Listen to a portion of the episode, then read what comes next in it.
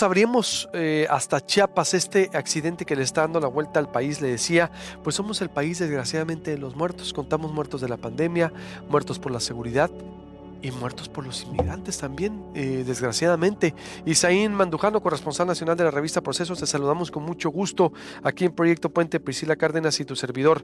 Eh, adelante, bienvenido.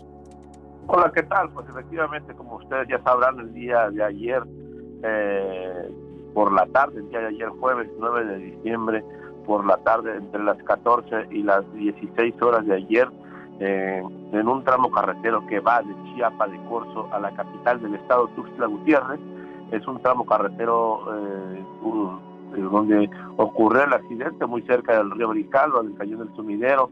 este camión había pasado tres kilómetros atrás un retén de la policía estatal y bueno, y en ese tramo hasta ahora lo que se deduce es que lo agarró con exceso de velocidad en una curva el automotor, el, el, trailero, se le desprendió la caja de la, de, la caja con el cargamento humano. La caja, el automotor donde va el chofer, el conductor y su camarote, pues quedó intacto, simple y sencillamente que de pronto tronó y la caja se desprendió y voló y de alguna manera se impactó en el pavimento y en los muros de contención que hay en ese punto, lo que provocó que la caja se hiciera pedazos y los migrantes salieran eh, volando en este tramo y la verdad es que iban hacinados alrededor de 170 eh, migrantes, 160, 170 migrantes en este camión, de tal manera que em, en el lugar de los hechos eh, quedaron 49 personas fallecidas. La mayoría de ellos son guatemaltecos y hondureños, aunque en una mínima cantidad de dos o tres o cuatro podemos contabilizar migrantes de República Dominicana y de eh, Ecuador. La mayoría de ellos, repito, son de Honduras y Guatemala. Y bueno, estos migrantes eh, en el lugar de los hechos fallecieron 49, pero en el hospital fallecieron 5 personas más.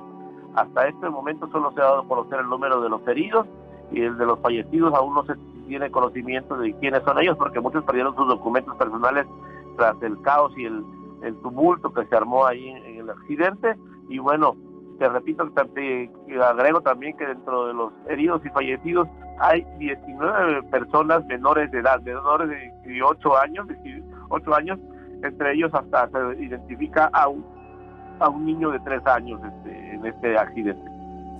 Bueno, más eh, mujeres, ¿no está todavía separada? Ah. ¿De cuántas mujeres murieron? Eh, no se tiene la identificación por sexo de los fallecidos eh, hasta este momento ni los nombres ni las nacionalidades.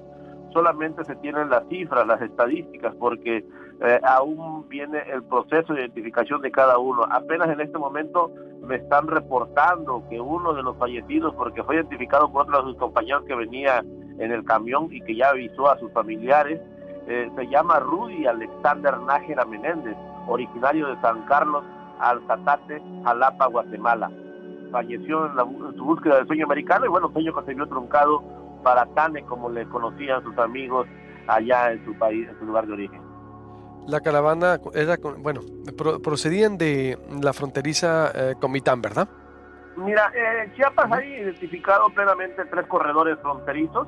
Eh, uno de ellos es el de la costa, que entra por San Marcos, Guatemala, por Tecunumán, por Ayutla de los, por Ayutla de los por Ayutla, perdón, eh, Ayutla, eh, eh, por el río Suchiate, suben por Tapachula, pasan por todo el litoral del Pacífico mexicano para salir por Guarriaga e ingresar al, istmo de Oaxaca y buscar adentrarse hacia el norte del país.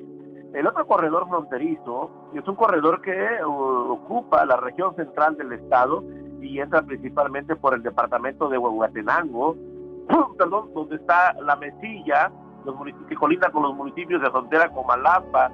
Esta región, eh, hay dos corredores, que uno que pasa por Comitán y otro que pasa por la presa de la Angostura, por la Concordia, se encuentran aquí en el Tuxtla Gutiérrez y Josecuautla para ingresar hacia Veracruz y agarrar la ruta del Golfo de México. Hay otro corredor eh, también costero, otro corredor, perdón, que es el que entra por la región del Petén, por la región del Petén, por el río Usumacinta, Usumacinta, e ingresa por frontera Corozal y sube la carretera fronteriza del sur y eh, llegar hasta Palenque o bien pasan por Tenosique o bien entran por Benemérito de las Américas. Bueno, y este corredor entra por una por la entidad por la zona norte del estado de Chiapas y Tabasco y también se, se agarra la ruta del Golfo de México. Bueno, estas son al menos eh, tres de las rutas plenamente identificadas y que de una u otra manera, bueno, es un alto flujo de inmigrantes que se da esta región. Este accidente ocurrió en la ruta central del corredor de tráfico de personas y de migrantes en esta región del sur sureste de la República Mexicana. La suma entonces son 54. Hasta este momento, la cifra podría incrementar en el transcurso de las horas por la gravedad de las lesiones de muchos de los heridos.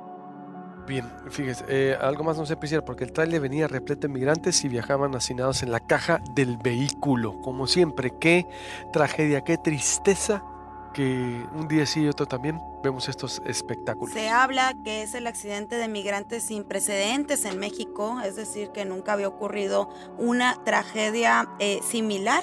Y bueno, incluso el presidente Andrés Manuel López Obrador expresó sus condolencias por ahí en Twitter, puso que lamenta profundamente esta tragedia ocasionada por la volcadura del tráiler en Chiapas que transportaba migrantes centroamericanos, que es muy doloroso y abraza a las familiares de las víctimas. Isaín, ¿tú tienes conocimiento de cómo anda por allá las cifras de detención de migrantes? De acuerdo al Instituto Nacional de Migración, este año han sido detenidos 228 mil migrantes. Lo que te puedo referir es que efectivamente sí eh, las políticas públicas migratorias de, contención del gobierno mexicano han orillado que miles de migrantes eh, pues ya no opten por rutas y por condiciones más peligrosas y riesgosas como es estas en las que iban los migrantes. Realmente los migrantes iban hacinados, iban con mucha hambre, iban con sueño, iban cansados, iban unos sobre otros. La verdad es que les hacía falta aire en la caja del tráiler y, muchos migrantes este, señalan de que realmente iban en las peores condiciones eh, para viajar ocultos y muchos de ellos despertaron tras el impacto, iban dormidos, eh, no, no, no, se dieron cuenta, ellos no conocen el lugar, no saben en qué lugar los abordaron. Lo que sí te puedo decir es que este, estos migrantes tenían aproximadamente, dicen ellos, una hora, hora y media de haber abordado el tráiler, lo que se deduce que pudieron haberlo tomado una hora, hora y media antes, antes que es una ciudad que se llama San Cristóbal de las Casas. ¿El destino final del tráiler a dónde iba?